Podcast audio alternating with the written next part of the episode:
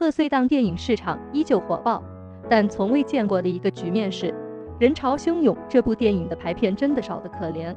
在导演饶晓志发声之后，刘德华更是用歌声为这部影片打 call。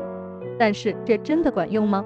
在《唐人街探案三》和《你好，李焕英》的高口碑票房碾压之下，这部电影的排片没有任何的提升。都说大家去看人潮汹涌是为了看刘德华，没错，在拆弹专家二之后。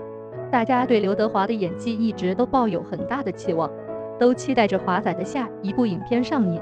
这部人潮汹涌来了，他的贺岁档而来，为何却是这样的一个结局呢？不得不说，这部电影在前期宣传中放出片花的时候，很多人都表示是值得去看的。暂且不说这部电影是不是改编自其他作品的，但就刘德华的敬业来说，几乎能够随时碾压隔壁的电影了。人潮汹涌是一部文艺作品，但这回刘德华的出演演技更是上升到新的一个高度，每一个人物都是符合原有作品的人设，按道理说没有任何的问题，但为何却惨败贺岁档呢？我们都喜欢刘德华，而这部电影中更有肖央、万茜等明星的加入，其实从人潮汹涌不难看出，现在的观众已然不是那个只靠着情怀的观众了，过多的卖弄情怀成为了过去式。但这回的刘德华和饶晓志真的已经尽力了，正如饶晓志所言，预售就很低，所以排片就少，是一个明显的原因。人潮汹涌不是喜剧，是一部富有现实题材意义的电影，是一部写实的电影。而贺岁档是什么？是大家放松之后的欢愉，大家希望看到高兴的东西，希望看到开心的东西，希望一起笑，一起乐，哪怕是一起哭也是可以的。但人潮汹涌并未做到这点，从头到尾，人潮汹涌的宣传点在哪里？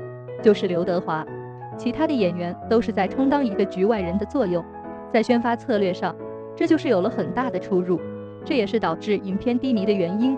当然了，刘德华用自己的歌声吸引观众，但观众真的买账吗？小编还是去看了这部《人潮汹涌》，不得不说，它是一部好作品，是一部值得去看的作品。只是放错了档期。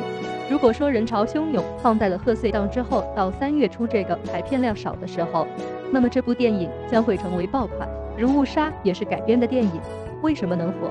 就是因为它的档期选择正确了。在这里，作为导演的饶晓志乃至后面的资方是有着一丝的侥幸心理的，对这部电影撞到贺岁档，自然是有这种爆红心理。但观众喜欢的并非如此。宁愿去看貌似看不懂的《唐探三》，也不愿意去浪费这仅有的情怀。一部电影的排片固然重要，但目前贺岁档已然过去，一切都成为定局。人潮汹涌，赢在了口碑，却输了票房。但我们深信，只要是经典的作品，就一定会被有记住和认可的时候。无名之辈你好，疯子中我们能看到导演饶晓志的导演功底已经是合格了，且具有自己的风格。还是想呼吁大家去看这部电影，感悟人生的点滴，找寻那仅存的现实。人潮汹涌中，我们遇到的每一个人都是值得珍惜的，遇到的每一件事都是值得回味的。人来人往中，也希望驻足停留，看看这部走心的人潮汹涌。